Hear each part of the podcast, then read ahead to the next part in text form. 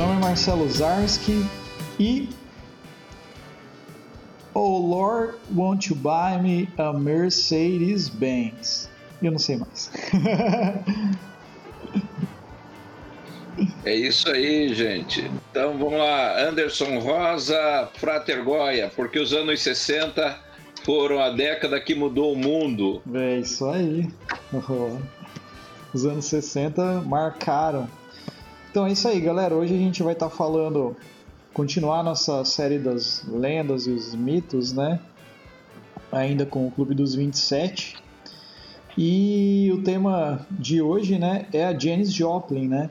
A gente vai conversar sobre mitos, lendas e, e outras coisinhas que aconteceram na carreira dela. É, confesso que eu vou ser um pouco mais espectador, mais ouvinte como, do que o Goy porque não, não, não conheço tanto de James assim, eu tô ligado que ele conhece um pouco mais que eu aí. E é isso aí, depois da nossa vinheta.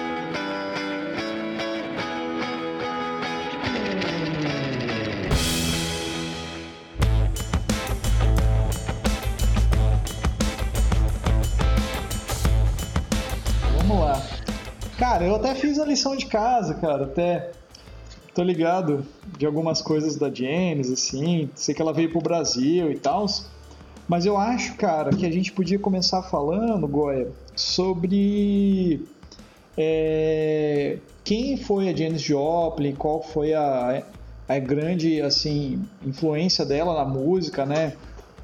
Acho que a gente pode começar falando isso para quem tá ouvindo, que muita gente não já ouviu falar dela, mas muita gente não conhece, né, e tal. O que, que você acha? Perfeito, vambora. Bora lá então. Quer começar aí? você sabe, o que, você quer começar e puxar esse lado das influências e de onde ela é, vem? Então, ela pelo que eu vi, assim, né? Como eu falei, eu, eu não sou um grande ouvinte de Janis Joplin, assim, na realidade. Eu sei que ela foi uma, uma mina é, mega influente, assim, no, no, na música. Foi uma das primeiras mulheres do rock and roll mesmo, né? Assim, a botar banca, assim, a, a aparecer na, vamos dizer assim, pra galera, né? E, e, e ia ser ousada, né? Assim, ela tinha um estilo bem forte, bem próprio. E eu sei que ela te, teve muita influência do blues, né? Ela gostava muito do blues, de Aretha Franklin, é, de Bessie Smith, todas essa, essas cantoras, né? Assim. E ela era branca, né? Eu sei que ela era branca, é, nascida no Texas, família mega conservadora e ela adorava música negra, né? Então isso gerava, gerou, pelo que eu vi assim, muita coisa ruim na vida dela, né? Pelo fato do conservadorismo e essas coisas assim. Mas mesmo assim ela não deixou de, de deixar a marca dela, vamos dizer assim, na música, né, cara? Pelo que eu procurei, é. assim, saber foi um pouco disso, cara. Acho que dá pra gente ter um pontapé, né? Aí. É, então, ela. A Janes, como você falou, ela é ali do, do Texas, né? Um estado que, por natureza, ele é conservador. Tá? E ela é da cidade de Port Arthur ali. E, na verdade, assim, a Janes, ela tem muita influência é, da música de igreja, né? Da, do gospel, é, dos corais de igreja, que é onde ela, ela começa a despontar pela potência da voz dela. Mas, mas ao mesmo tempo, ela era uma pessoa é, que era tímida, ela era daquela patota da menina ruiva, sardenta, gordinha, né, na, principalmente na infância e na adolescência, e ela sofria um bullying terrível. É, e nessa coisa do gospel, do blues, ela vai ter ali uma baita influência de Aretha Franklin, é, Bessie Smith, é, a Big Mama Thornton, que a gente falou no, já naquele episódio do rock dos anos 50, né, que é uma, a mãe do rock.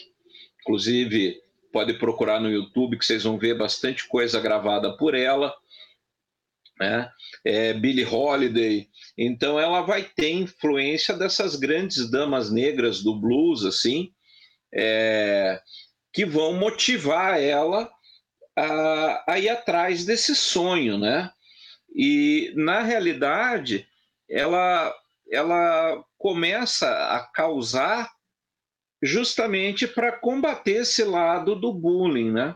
Então, inclusive isso é uma coisa curiosa de se falar, porque tanto o Jimi Hendrix como ela compartilham dessa é, desta história e o próprio Robert Johnson, né, que foram pessoas que a gente já falou aqui no Clube dos 27, tá? todos eles, né? O Robert Johnson era tão tímido que ele gravou os discos virado para a parede, né?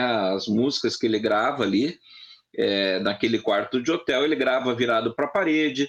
É, o Jimi Hendrix também ele tinha uma, uma timidez tremenda, né? E ele crescia no palco. Então todos esses artistas é, eles têm como uma grande característica essa timidez, assim, essa essa tendência à depressão é, por N motivos, violência dos pais, violência do mundo, bullying.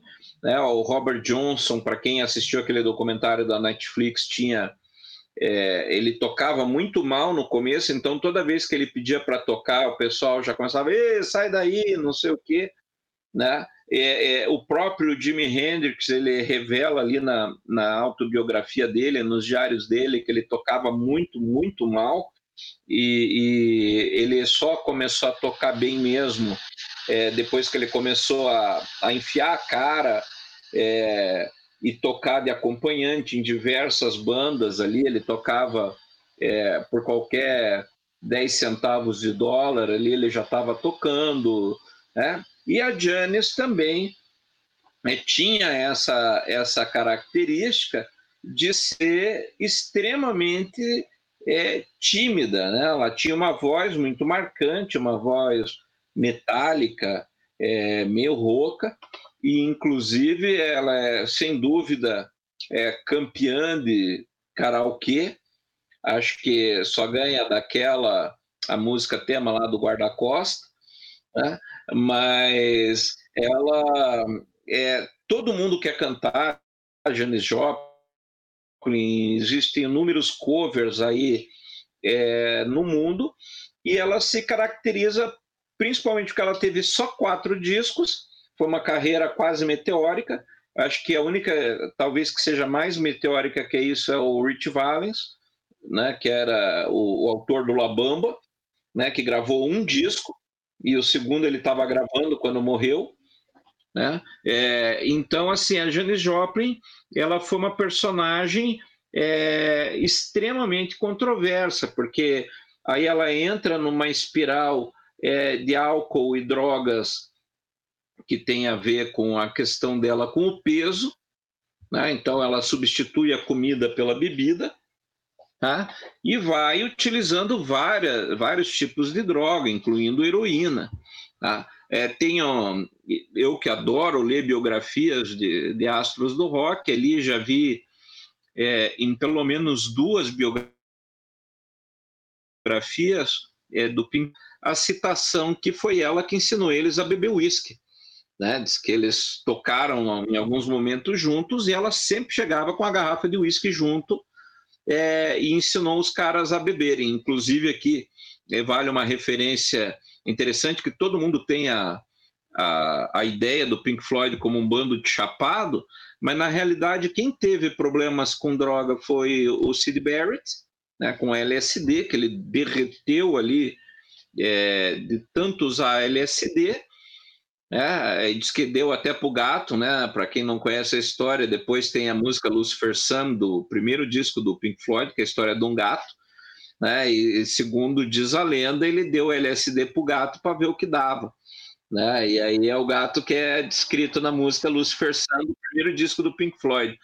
E daí eles ficaram tão traumatizados com a história do Cid, que já foi ali entre o primeiro e o segundo disco, né? que eles é, meio que viraram um pouco careta. Então eles preferiam ficar travado bebendo do que realmente usando drogas, né? Não que alguns deles não tenham tido é, é, problema, mas basicamente eles ficavam mais na, na, maconha, no álcool, né?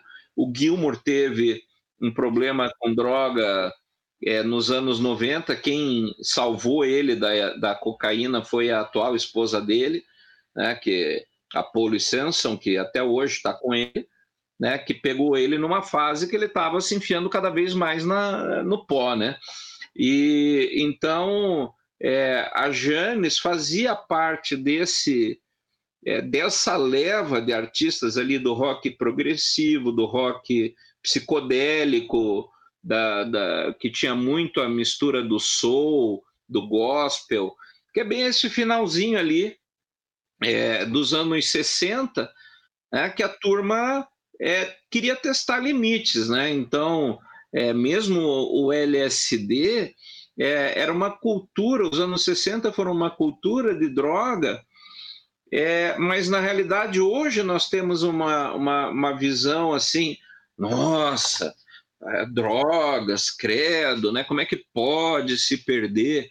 Mas a gente precisa entender um pouquinho isso aí, porque isso influenciou o Jimi Hendrix, depois vai aparecer de novo ali no episódio que nós vamos ter em cima do Jim Morrison, né? É, que, para você ter ideia, é, por muitas décadas a cocaína era vendida em farmácia. Algumas referências é, a isso que a gente tem aí é, primeiro, o Sherlock Holmes, né, na, na sua, é, nos seus livros, quem lê os livros do Arthur Conan Doyle é, vai perceber é, que o Watson, já no primeiro livro, que é um estudo em vermelho, ele fala da preocupação dele com as drogas do Sherlock Holmes.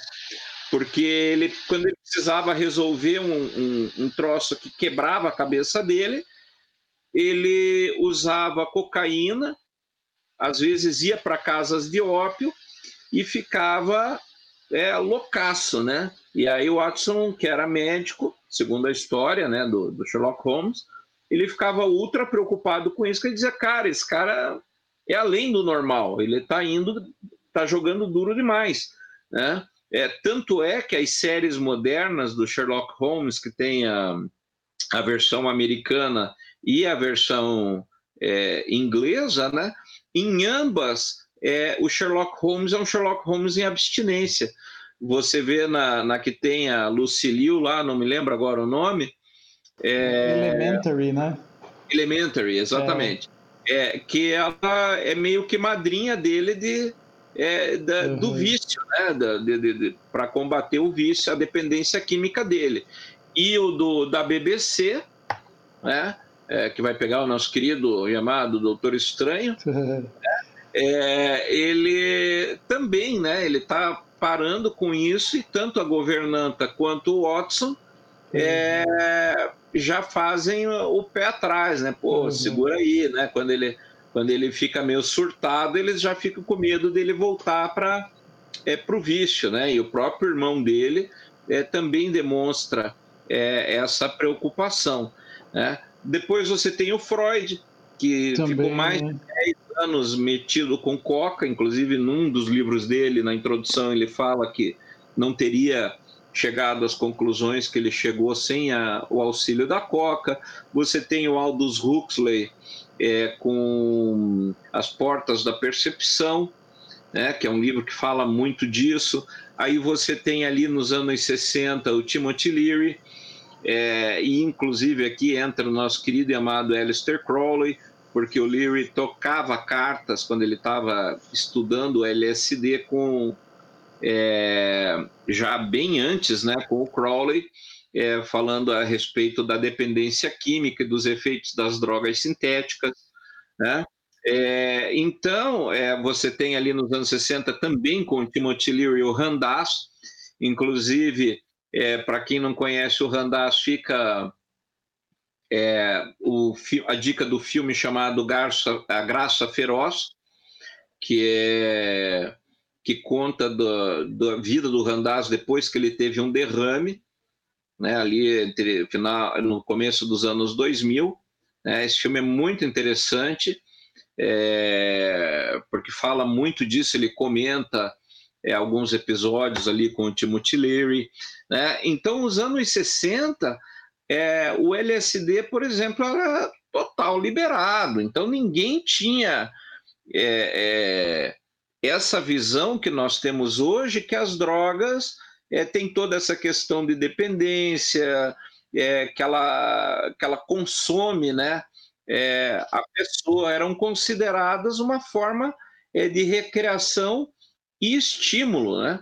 É, e nos anos 70 você tem aí o domínio total da cocaína, é, que os caras levavam né, para o estúdio mesmo, os produtores, eles levavam sacos e mais sacos de cocaína. Os caras já tinham. O próprio Jimi Hendrix também, ele vai comentar é, que eles tinham. É, já o cara, quando chegava no, no é, nos países e nos lugares, ele já tinha um fornecedor de pó e de drogas. Né? Então, eles viajavam sem droga para consumir é, já com fornecedor local. Né? O, o, ainda né, nos anos 60, você tem o Rolling Stones, né? Keith Richards é, foi preso. Todo, é, eles chegavam nos Estados Unidos, a primeira coisa era tomar um chá de cadeia, porque estava todo mundo chapado. Né? Na biografia do, do Keith Richards é muito legal você ler é, esse, essa história da, da, da, vida dele. Depois a gente vai entrar quando falar também sobre outras lendas do rock, nós vamos entrar na história dele né? Ah, então essa turma era lavada total, né? Eles usavam droga. Para você ter ideia, ah, quando estava no auge o Led Zeppelin, ali no final dos anos 60 e comecinho dos 70, é, é dito que os Rhodes ficavam quase loucos com a bateria do, do, do Bohan, porque ele usava tanto pó é, e cheirava tanto durante o show que na hora de desmontar a bateria eles iam lá com o maior cuidado e viravam dentro de um saco para os Rhodes usar a droga depois, né? Ele deixava um outro saco de droga na bateria. Então, quando você vê nas, na, nas filmagens do show do Led Zeppelin, ele batendo lá é, na bateria e, e saindo é, pó e coisa assim, é, é coca voando. Né? Então ele espalhava coca pelo palco inteiro né? Fora que bebiam também uísque é, adoidado, né? Então, assim, a gente tem que contextualizar isso para entender, porque senão a gente fica com uma visão muito rasa do tipo, ah, esse pessoal jogou a vida fora, esse pessoal. Mas é porque ninguém sabia até onde ia. Então, os anos 60, e esse pessoal do Clube dos 27, né, principalmente quatro que nós vamos falar, né, que vai ser é, o, o Jimi Hendrix, que a gente já falou, hoje a Janis, que a gente está contando, situando isso aí, uh, o Brian Jones, do Rolling Stone, e o Jim Morrison. Né? Então, esses quatro, é, eles experimentaram de tudo. Por quê? Porque eles queriam ir além, eles queriam superar limites que ninguém tinha superado na música. Né? Então, era comum é, é, isso aí nos shows do, é, do próprio lá, Grateful Dead, em São Francisco, era muito comum que os caras distribuírem droga é, para o público. Né? Então, era, era, era comum isso aí, e até então era meio que socialmente aceito, né? porque era, fazia parte do status quo de ser um artista. Então, para você ser um artista completo, você não tem que ter só a performance, você tem que bancar a loucurada. Então, você é, é, vai se doar ao extremo no palco, né? que nem o Hendrix fazia, a Janis fazia. Esses caras, né? o Jim Morrison, era um showman. Né? Então, essa turma, quando entrava no palco, era para pôr fogo. Né? Tem a, do próprio Hendrix tem um, um relato que acho que é do Steve Miller, que ele fala, cara, eu estava em Woodstock e quando eu vi o show dele, a minha cabeça explodiu porque eu falei, esse cara está muito além do que a gente está fazendo aqui. Né? É, e a Janis também tem isso. Né? Então, ela é uma menina que ela vai, ela é muito tímida, vamos voltar para onde eu entrei na história da droga, ela é uma moça que é extremamente tímida, que sofre é, é, assédio é, de colegas e tudo mais, e a forma que ela encontra de combater isso é ir para o palco. Né? Então ela vai para o palco e daí ela deixa a timidez lá no, no fundo do palco, né, no, no, no camarim, uhum. é, e vira aquele, a, aquele monstro que ela era é, durante as apresentações. Né? Uhum. Então ela tem essa é, esta pegada assim é, é, meteórica, né? Essa coisa é, de colocar fogo mesmo, né? Então ela não era é, é, qualquer pessoa. E além disso, que é legal também colocar é que apesar de, de, de todo o pessoal assim é, desculpa, mas assim da dos 50 anos aí é, a gente vê que hoje o pessoal não lê, não se informa, é, tem preguiça de pensar, né? E, e, naquela época esses caras, que nem o, uh, o Hendrix, a Janis, o Jim Morrison, né? Eles estavam envolvidos com a poesia beat, eles estavam envolvidos com a arte. O Jim Morrison mesmo era da da UCLA, né? Da Universidade de Cinema. É, então eles estavam ali com toda aquela turma é, é, Bukowski, estava com aquele cara que escreveu o Uivo, é, o Ginsberg, Alan Ginsberg. É, então eram malucos assim que estavam, é, tinham um discurso. Né? O Hendrix é, tentou, tentaram cooptar ele para os Panteras Negras, ele chegou a fazer doações, é, mas nunca se envolveu. Mas eles tinham uma, uma ideia que é mudar o mundo pela, pela sua arte. Né? Então, a, a Janes mesmo, ela tem um discurso, obviamente, político nesse contexto, né? que a música dela não é só uma música é, ela não se perde só numa interpretação, né? Ela tenta provar alguma coisa com a obra dela. Não ela, sei, ela entrou. Deixa eu falar um pouco. É, eu estava vendo, ela, ela sofreu bastante com isso, né? Com, com bullying e várias outras coisas, né? Na, na época da escola, eu estava vendo. Então acho que a música foi um refúgio para ela, né? Como você estava falando, foi algo que ela meio que tomou para ela como um uma maneira dela se aliviar naquilo. E eu acho que daí nesse meio de tudo veio, vieram drogas, bebidas, né? Ela ficou viciada em heroína bastante tempo, tentou sair do vício várias vezes. E pelo que eu vi, assim, também, a, como a cidade dela, a família dela era muito conservadora, uma cidade extremamente, assim, pô, Texas, né? os, os caras elegeram Trump, né? tipo assim, né? Então, tipo assim, é, acho que isso pesava muito, né? Daí, ela, ela se mudou para São Francisco para tentar. É, ela saiu da faculdade, ela, ela fez faculdade, estava na faculdade, foi para São Francisco, pelo que eu entendi. Parece que lá ela entrou naquela na, na primeira banda que ela assim, ela entrou como vocalista da banda, na verdade ela não era o nome dela, né? Era o como que era o nome? Big Big Holy, como que é o nome da banda? A, a primeira banda dela é, The Big... Big Brother and the Holding Company, não Big é? Big Brother and the Holding Company, é. Então ela, ela não era a Janis Joplin, né? ela era uma, a vocalista da banda, né? Que era a banda dos outros caras. Depois que ela foi crescendo, a galera foi vendo, pô, essa mulher aí tem potencial. Ela tinha um vozeirão, né? A interpretação dela era bem emocionante, né? Tudo. Então a galera começou a meio que a... Peraí, que tem um barulho aqui.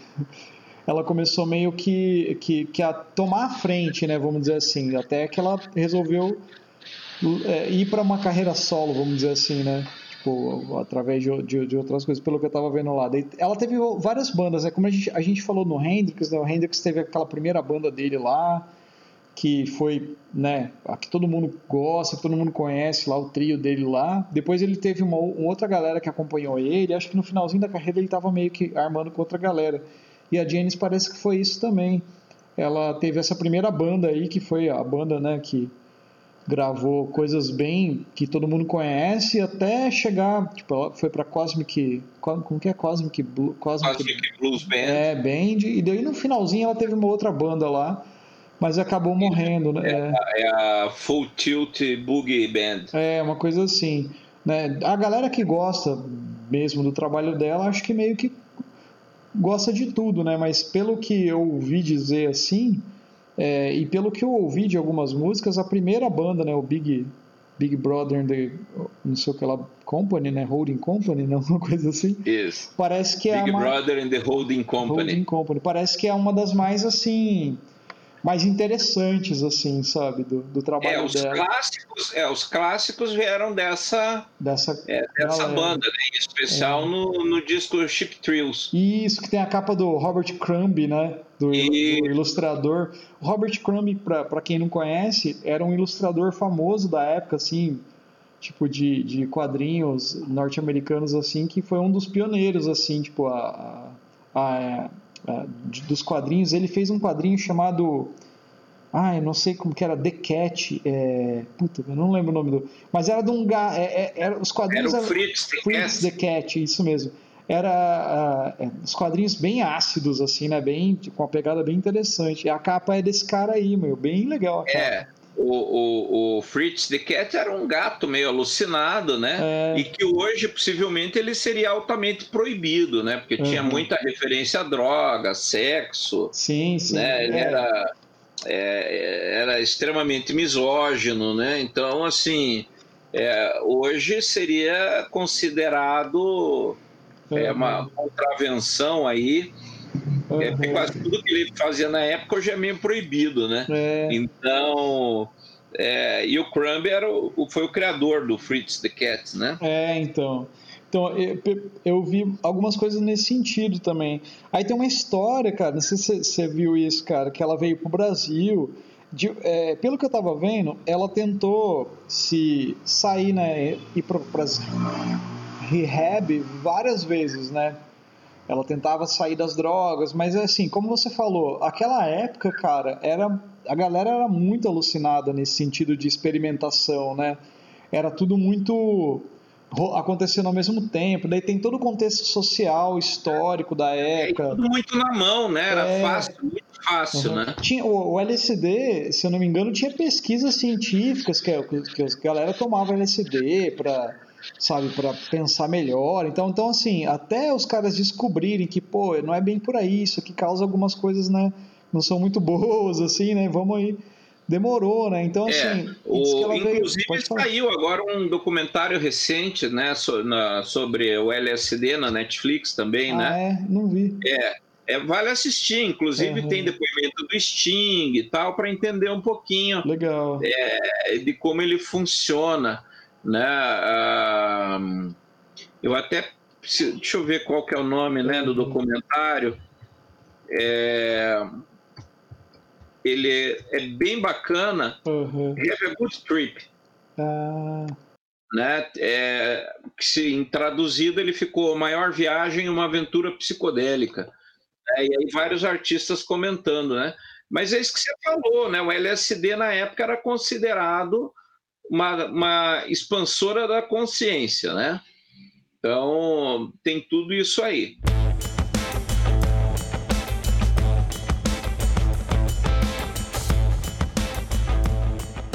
Ah, beleza. Né?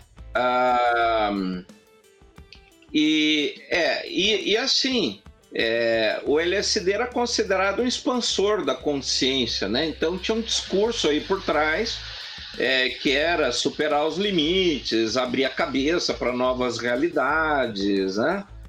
É, e, e, por aí afora. Então a turma ia mesmo, né? Uhum. E a Janis, nesse, nesse período aí, de, de 66 a, a 70, né, ela teve é, essas, essas quatro bandas, né? Uhum. Na verdade, ali com o Chip Trills, chegou uma hora que eles. É, Chip Trills não, o meu Deus do céu, agora eu que esqueci o nome, é o Big, Brother. Big Brother. Uhum. Company, né? Uhum.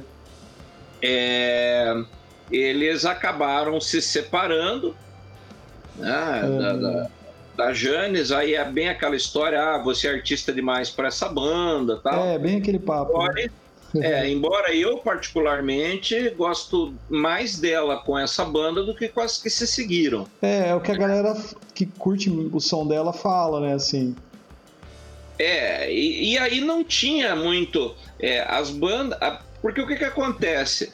É, também é foda a gente parar para pensar né, nessas bandas que substituem outras, como aconteceu com o próprio Hendrix, né? Uhum. É, com o Jimi Hendrix Experience, né? Que depois os caras também foram fazer outros projetos e ele montou The Band of Gypsies e tal. É que às vezes você tem um tiro muito bem dado e a banda que vem sucedendo a banda anterior, no caso acompanhando a, uhum. a, a Janis, vem com uma puta responsabilidade, porque eles têm que é, tocar o repertório da banda anterior de forma convincente, que nem sempre é a tua pegada, é. Né? E, e daí é, fazer um trabalho bom. É verdade.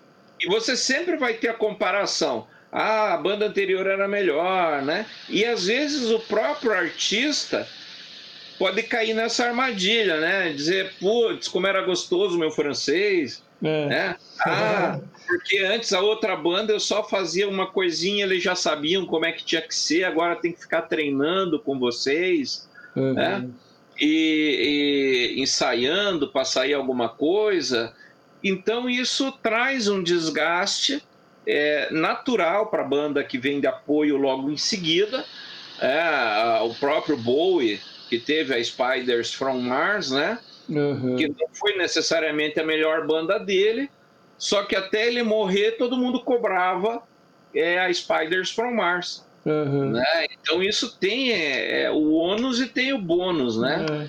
É, então fode muito assim a carreira do artista. Uhum. E aí se você não tem a, a, a, mesma qualidade ou não vai na mesma direção, às vezes até qualidade você tem, mas como a banda diz, ó, oh, nós estamos indo com outra pegada, daí o próprio público, a própria gravadora é, tende a, a, a, escantear, né? E dizer, pô, não é a mesma coisa, cara, eu chamei vocês para fazer outra coisa. Hum.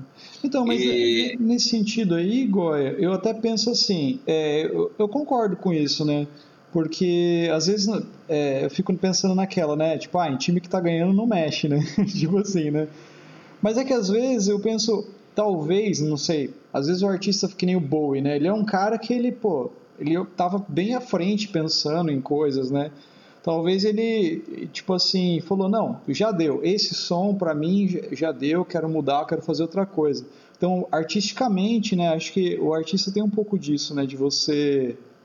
Você tem o teu, por exemplo, que a gente conversou com o Daniel, né? É, você tem aquela visão, né? Aquele negócio que você quer né, fazer. E, aonde você é, quer onde chegar. você quer chegar, né? Poxa, fiz isso, né? Aí você, pô, agora eu tô com outra coisa na cabeça. Às vezes tem um pouco disso, né, cara? Daí, assim, lógico, o público, né, vai querer cobrar sempre, né? Tipo, porra, mas aquele primeiro disco do Jimi Hendrix é muito melhor. Aquele primeiro da Janis é muito melhor, né? Pô, The Doors, né? Acabou, né? Sei lá. Mas é, às vezes tem o lance do, do lado do artista também, né? Tipo, querer fazer coisas diferentes, é. né? Assim, querer ir para outros é, caminhos. É, né? E aí, no caso dela, até vem essa coisa, essa pressão da gravadora, né? Uhum. Que antes era ela com a banda e depois virou a Janis Joplin, né? É verdade. E isso é uma armadilha maldita, né? Porque começa a crescer o olho da pessoa e ah, agora eu que sou artista, né? E na realidade, se fosse só ela cantando, talvez os dois discos não fizessem o, o sucesso que fizeram, né? É um conjunto de coisas. E daí sempre tem, né? Todo artista que sai de uma banda para uma carreira solo, além dele ter, por exemplo, se você pega o Jack White, né, do, do White Straps, ele mesmo falou, a ideia do White Straps era ter X discos, apresentar tal coisa e agora eu tenho a minha carreira. E aí ele tem várias outras bandas, né? Ele toca em pelo menos mais duas ou três, é... que são tão boas é, quanto o trabalho dele solo. Mas aí, aí é outro papo. Aí é, é, o Jack White com as pira dele. Pois né? é, esse, esse aí dá um assunto para um podcast legal, cara. Porque. Ah O Jack White é um cara que você, você vê as coisas dele no White Stripes, é legal, apesar de eu não conhecer tanto o trabalho dele no White Stripes, mas você vê o The Kills, a, a, não é The Kills, é The, ah, é Dead Weather, que é aquela banda com a, com a mulher do The Kills, lá com a galera. O Raccoon Tears, a carreira solo dele, é tudo bom pra caramba, cara. Porra. É, o próprio Raccoon Tears, é, né? As coisas que ele produz é boa pra caramba, né? Então você vai... Esse aí tem que ser um assunto para um próximo podcast, é, qualquer hora. Mas ele é o caso que, na realidade, é. fica claro que o artista é ele, né? O próprio Bowie, né? Fica claro que o Bowie era o artista e sempre se cercava de é, pessoas competentes ao redor dele. Né? E às vezes a Janis é, era uma pessoa que não estava tão preparada para isso.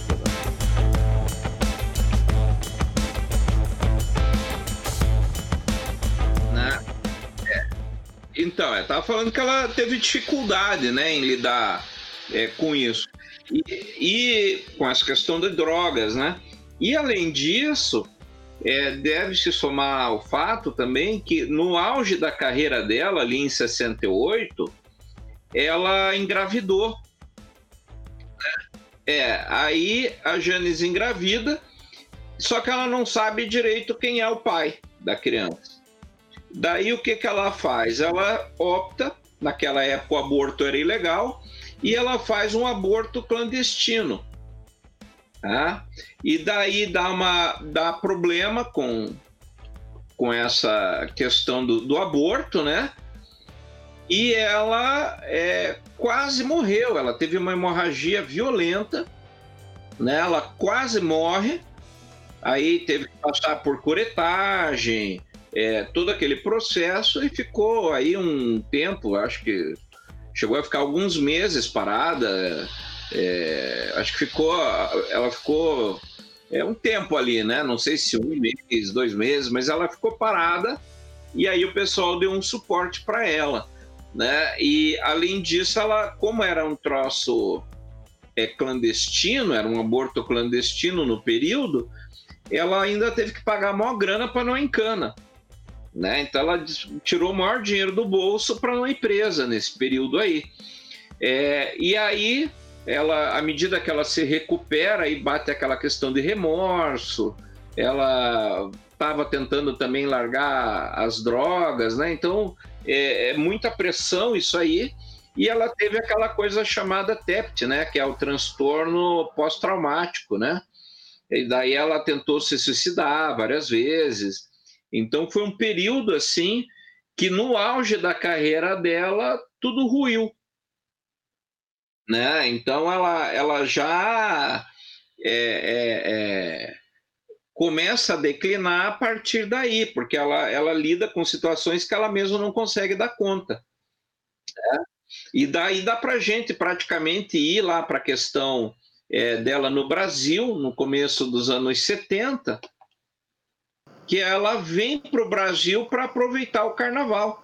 É, ela ficou. Ela estava viajando por vários lugares, assim, até. Daí diz que ela ficou aqui no Brasil bastante tempo, até, no carnaval. É. Curtiu um monte. Ela... E diz que ela estava num período, assim, mais suave, vamos dizer assim, sabe? Ela estava mais. Não estava careta, mas eu acho que ela estava mais tranquila, assim, pelo que eu entendi, assim, sabe?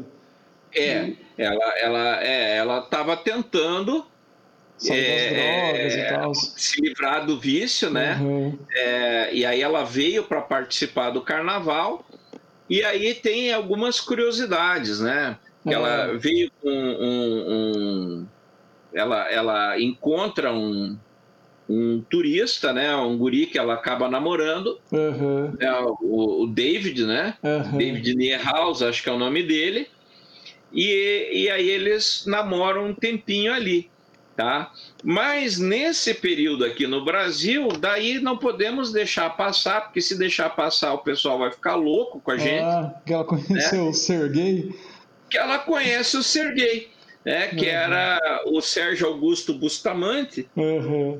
É, e aí tinha um amigo dele que era russo, não conseguia chamar ele de, de Sérgio, aí virou Sergei. Uhum. Né? É, e ele já era um roqueiro é, conhecido naquele período aqui no Brasil, Uhum. Tá?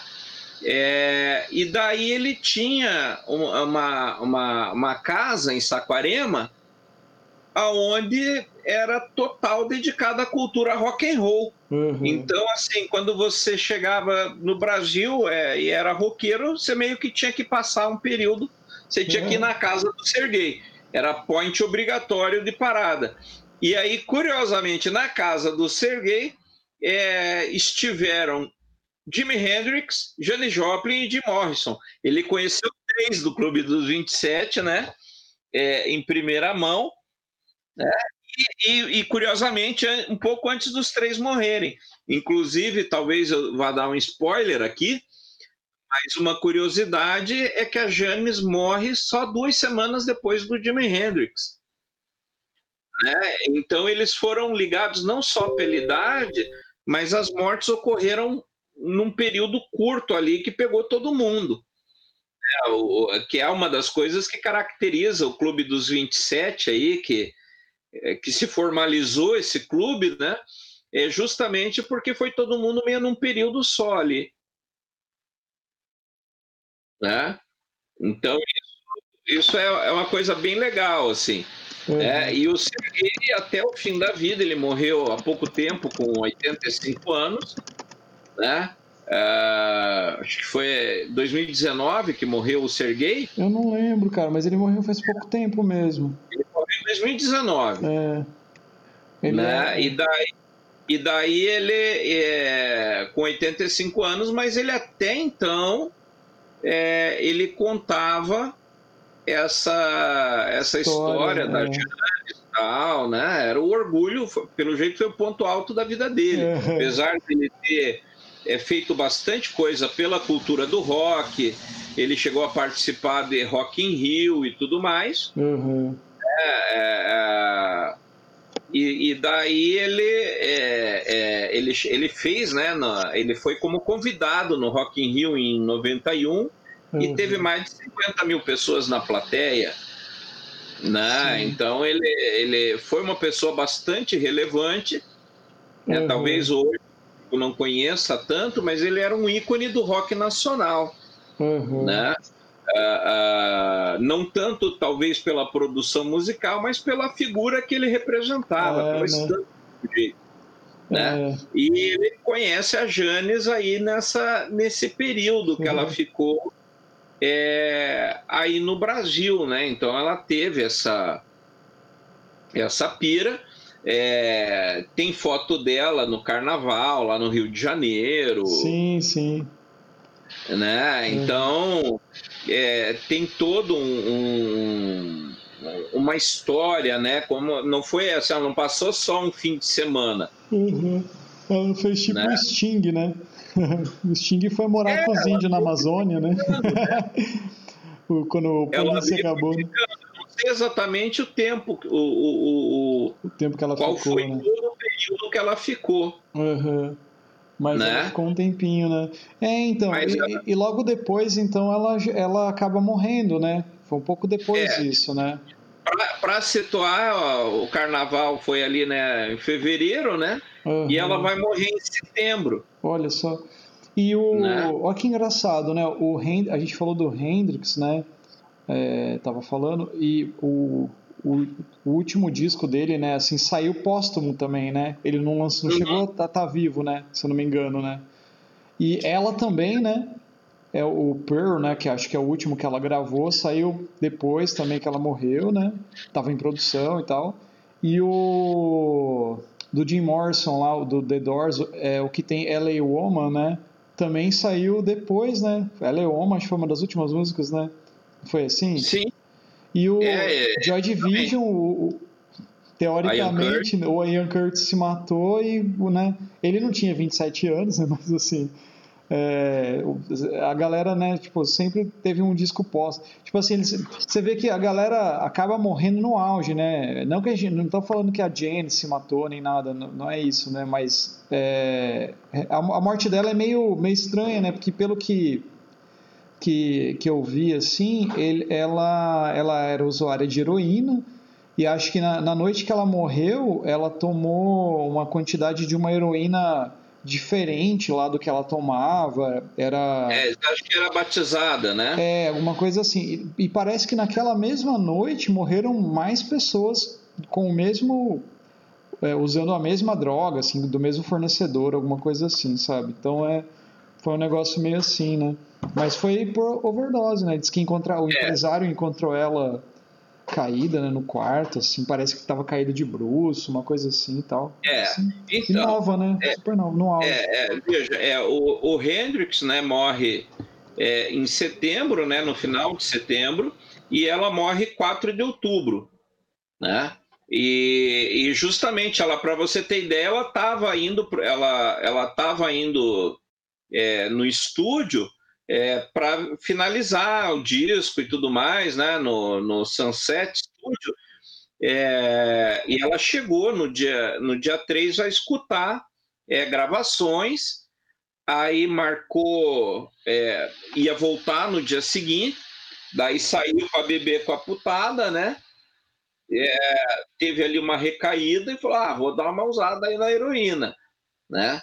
É, só que o que, que aconteceu? Como ela estava em recuperação e abstinência, é, o organismo dela já não estava tão regulado.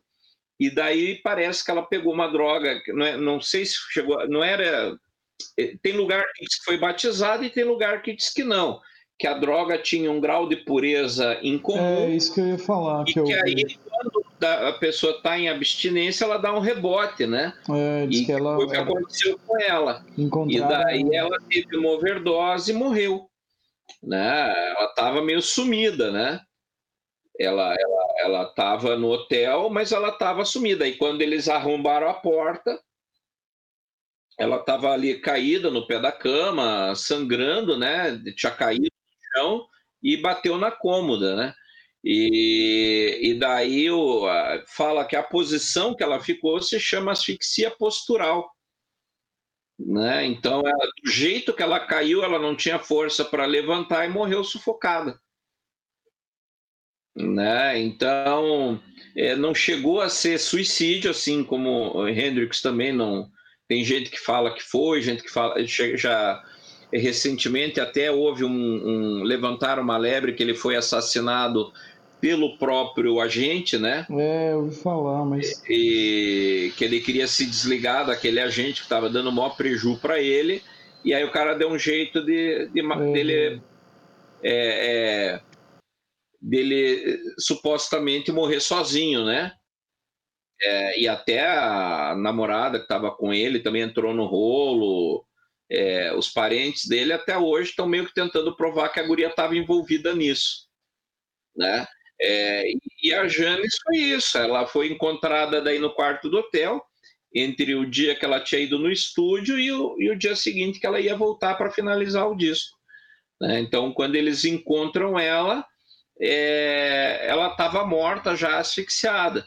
Só que o problema, e assim, e o problema é que ela já vinha como ela teve essa questão de TEPT em, em, a partir de 68, então a vida dela eram altos e baixos. Tinha período que ela estava bem, tinha período que ela estava mal.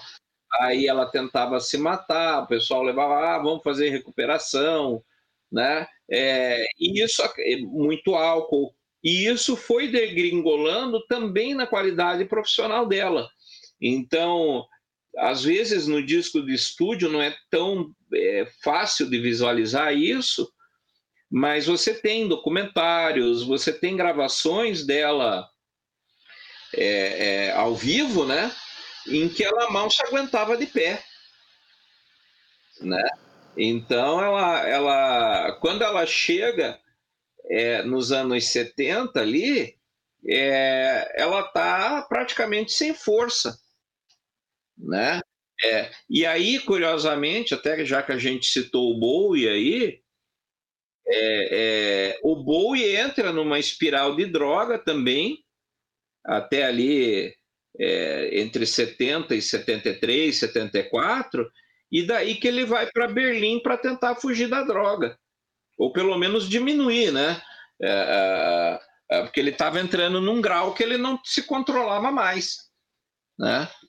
Então aí, aí ele, ele grava a fabulosa trilogia de Berlim, a partir de 75. né? É, ele foi, e foi ele e o Iggy Pop que foram para Berlim para viver mais limpo, né? E uhum. lembrando que o viver limpo deles nunca era chegar em zero, né? Uhum. Era só diminuir. Uhum. É, é, né? No fim da vida ele disse que já não estava usando mais nada, mas uma, até uma certa altura ele usou muito. É. E, e aí você tem ela, o Hendrix, o Morrison, né? É, que foram pessoas que foram morrendo é, de excesso mesmo, né? É. o próprio atualmente... que foi mais velho, não foi 27, mas se você lê as biografias do Led Zeppelin, você percebe que estava chegando num ponto talvez alguns dos ouvintes não conheçam tanto a história do Led Zeppelin, uhum. mas estava chegando num ponto que a banda queria mandar ele embora. É, né? né? É, ele já do ACDC também, né? Estava tão complicado que eles estavam pensando, ó, como é que nós vamos mandar o Bonham embora? Uhum. Porque ele era a alma, né, do, do Led Zeppelin. Sim, né? sim. Então, o Jimmy Page era uma na verdade, os quatro né, eram fabulosos. É, sim, Robert sim. Plant, o John Paul Jones no baixo, né, o Jimmy na guitarra. Né, uhum. Todos eles eram muito bons. Sim, muito bons. Né? E, e, eles tinham medo de mandar o Borran embora e não ter ninguém na altura. Né?